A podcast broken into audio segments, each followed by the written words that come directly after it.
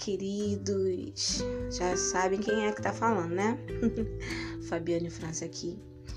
Então, eu sei que faz muito tempo que eu não falo com vocês pelo meu podcast, mas essa semana eu decidi escrever algo que Deus colocou no meu coração é, sobre uma mensagem da Bíblia Sagrada sobre a pesca maravilhosa No capítulo 5 do livro de São Lucas, da Bíblia Sagrada, a gente vai ver é, Lucas relatando sobre a primeira pesca maravilhosa. Ela ocorre logo no começo do ministério de Jesus, né? E o resultado foi Pedro, Tiago e João seguindo Jesus e se tornando seus discípulos. Mas tem uma coisa que me chama muita atenção, é que Jesus chegando junto ao lago de Genezaré, de Nazaré, Genezaré, ele vê parado dois barcos e os seus pescadores lavando as suas redes. Uma vez eu ouvi uma pregação, um menino muito de Deus, num culto de jovens, fazendo um, um, uma menção sobre essa palavra e o que Deus deu a ele ficou fincado no meu coração. Ele estava dizendo que quem lava a rede tem esperança. E que esperança era essa que quem estava lavando as redes? A esperança de tornar a pescar, porque eles estavam limpando, preparando a rede para a próxima pesca. Então, na cabeça de Pedro, de, de João, de Tiago, é, não era parar, não tem aquela música, quem mandou largar as redes? Eles não largaram as redes. Eles apenas estavam limpando as redes porque eles haviam pescado a noite inteira, mas existia dentro do coração deles a esperança de tornar a pescar. Era como se eles dissessem para eles mesmos: Ó, hoje a gente não conseguiu. Passamos a noite inteira, mas não é o fim, não. Amanhã é outro dia. Então, é aí que está o milagre. Só que chega Jesus. Quando Jesus chega, ele pede o barco emprestado para sua pregação, né? E aí ele é nessa hora, na hora que Jesus pede o barco emprestado, que começa o milagre. O milagre, meu querido, não estava na quantidade de peixes que se arrebata no fim da história, e sim no ato de permitir a entrada de Jesus no barco. Coisa linda, Deus.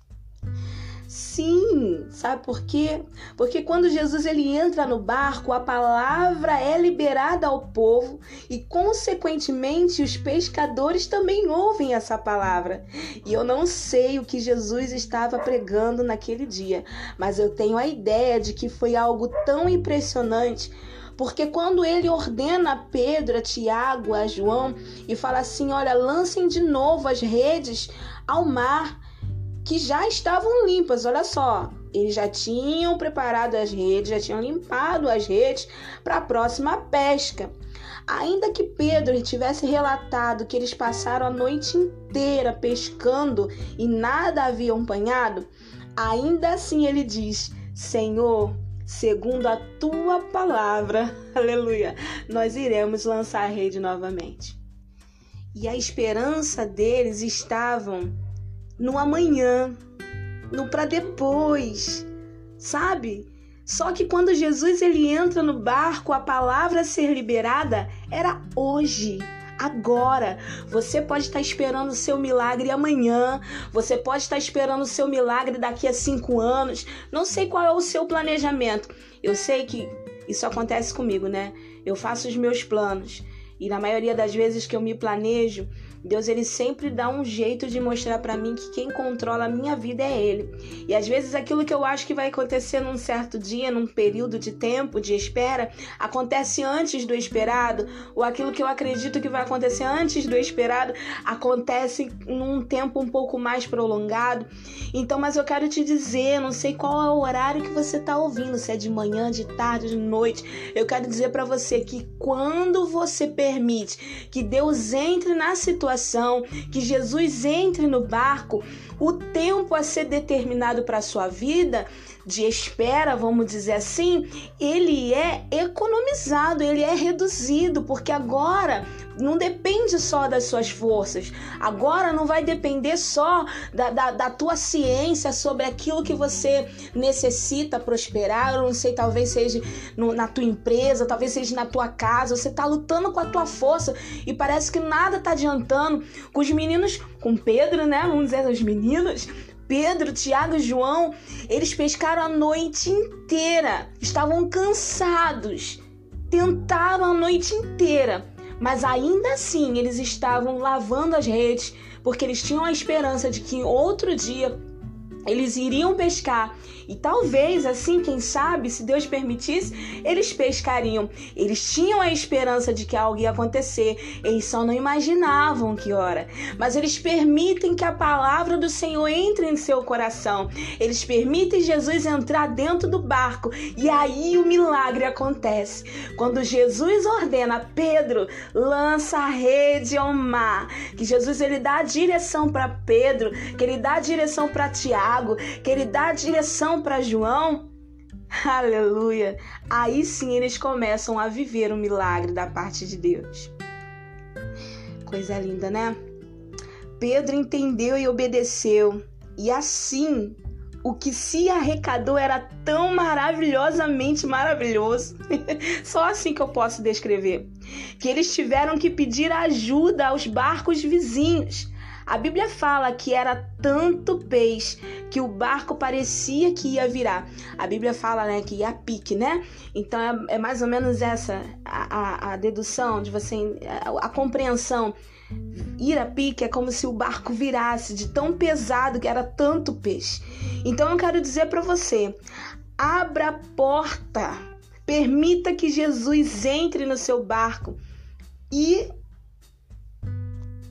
e permitindo que ele entre no seu barco, ele com certeza vai te dar a direção que você precisa para alcançar a vitória necessária, a vitória desejada. O nome dele vai ser glorificado e muitos serão impactados com o que Deus vai liberar sobre a sua vida. Entenda isso. As pessoas que estavam ao redor de Pedro, de Tiago, de João, também receberam parte do milagre, falei que eles tiveram que dividir é, os, os, seus peixes arrecadados porque o barco deles não aguentava. Então eu tenho uma palavra de Deus sobre a sua vida nesta hora. Que a bênção que Deus vai liberar, liberar sobre a sua vida, aleluia.